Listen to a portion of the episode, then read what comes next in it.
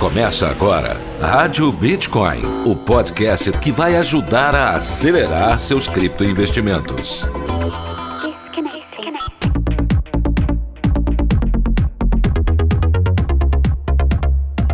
Olá, criptoinvestidores! Está começando mais um episódio da Rádio Bitcoin. Eu sou Pedro Bala, nessa terça estou chegando com aquelas notícias, né, para você ficar muito bem informado. Olha só do que vamos falar hoje aqui, hein? Investidores de criptoativos são considerados mais atraentes e inteligentes. Também o Vitalik Buterin está comentando aí sobre o futuro do Ethereum.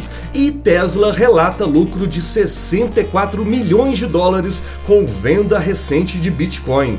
Bom, são esses assuntos que a gente vai conversar hoje nesse episódio do Giro de Notícias da Rádio Bitcoin. Me aguarda aí, é só um pouquinho, é logo após a vinheta. Rádio Bitcoin. Um oferecimento Bitcoin to You, a principal corretora de investimentos em ativos digitais do Brasil. Invista no seu futuro. Invista em criptomoedas. Vem para Bitcoin to You.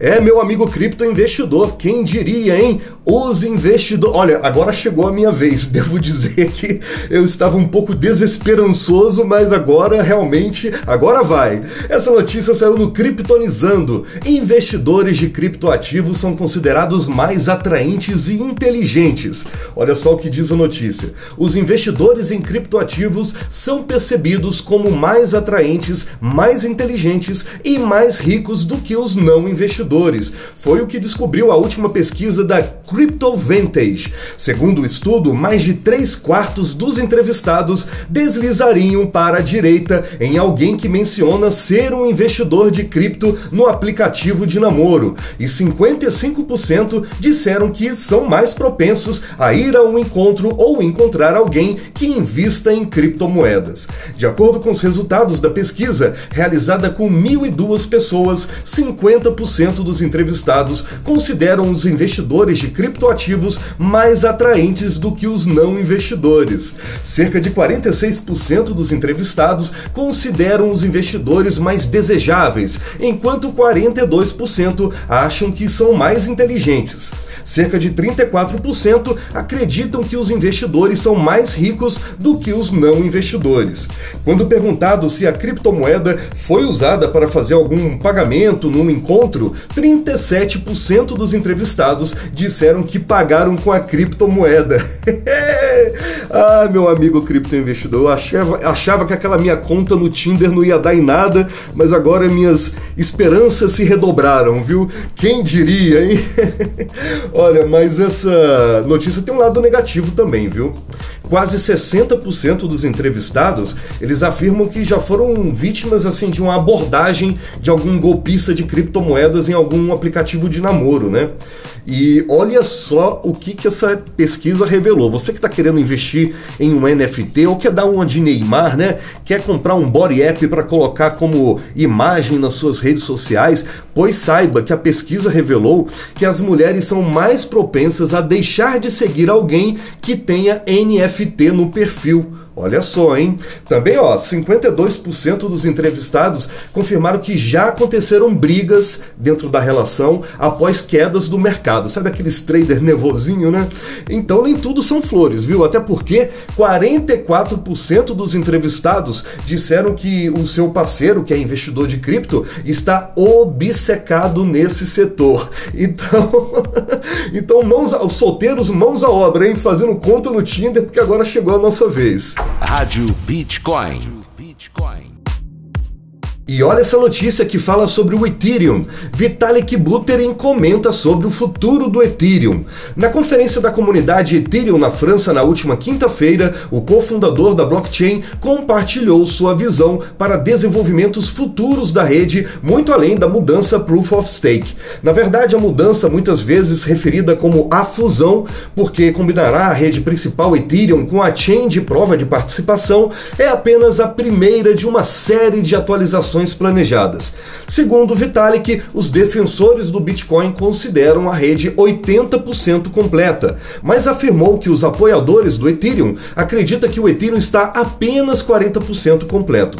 Após a fusão, que deve ser concluída em setembro, o Ethereum estará com cerca de 55% completo, foi o que ele afirmou.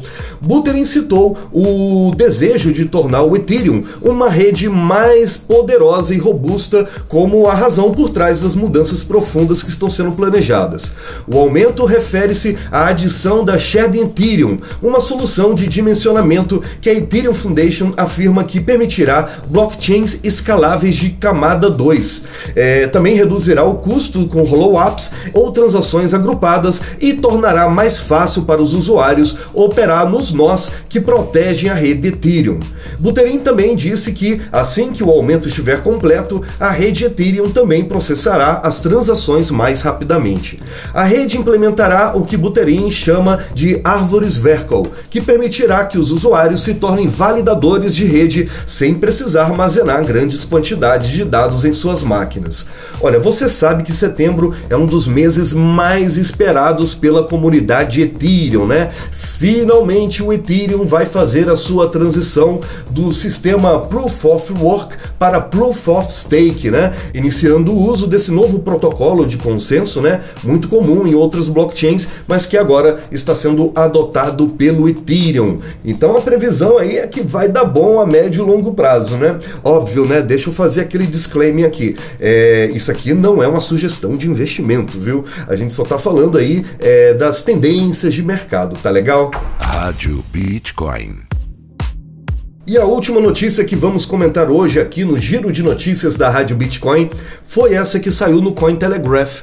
Tesla relata lucro de 64 milhões de dólares com venda de Bitcoin. A notícia diz o seguinte: a decisão da Tesla de descarregar a maioria de seus tesouros de Bitcoin rendeu à empresa um lucro no segundo trimestre, mesmo quando o preço das criptomoedas caíram em um mercado de baixa. Depois de vender 75% de seu estoque de Bitcoin por dólares no segundo trimestre, bem no finalzinho, a empresa obteve um ganho líquido de 64 milhões de dólares. A Tesla registrou no segundo trimestre o lucro por ação de 2 dólares e 27 centavos, com uma receita total de 16 bilhões de dólares. Embora a lucratividade tenha caído em comparação com o primeiro trimestre, ela subiu em relação aos níveis de um ano atrás, por exemplo. No entanto, a lucratividade da empresa foi impactada pelo aumento da inflação e pela crescente concorrência por células de bateria. A fabricante de veículos elétricos ainda tem 10.800 bitcoins em seus livros caixa. A um preço atual de cerca de 22 mil dólares por bitcoin, os ativos digitais da Tesla valem cerca de 237 milhões de dólares. É, o cara não é fraco não, né? Tem gente dizendo aí que essa venda de bitcoins da Tesla tem algum propósito oculto, porque você sabe que quando a coisa vem aí do Elon Musk, a gente pode desconfiar, né? Porque ele é um grande investidor e também um grande manipulador do mercado. Ou seja, o cara decide vender 75% dos bitcoins da Tesla de repente, né? O que, que o cara está pretendendo com isso, né? Será que ele não queria dar um susto no mercado e fazer o Bitcoin cair ainda mais para ele comprar mais barato? Pode ser, né? Então é bom ficar ligado nos movimentos desse cara aí, porque ele é um perigo. Meu amigo criptoinvestidor, obrigado pela sua audiência em mais esse episódio da Rádio Bitcoin. É, estamos de volta quando? Estamos de volta na sexta-feira, viu? Vamos ver se dá para fazer uma criptoanálise para a gente falar desse momento muito louco do Bitcoin do mercado de criptomoedas, tá legal? Me siga nas redes sociais, por favor. Eu sou um influencer muito pobre, gente. Eu tenho menos de 2 mil seguidores lá no Instagram. Me siga, Pedro Bala Cripto. Me dá uma força por lá, tá legal?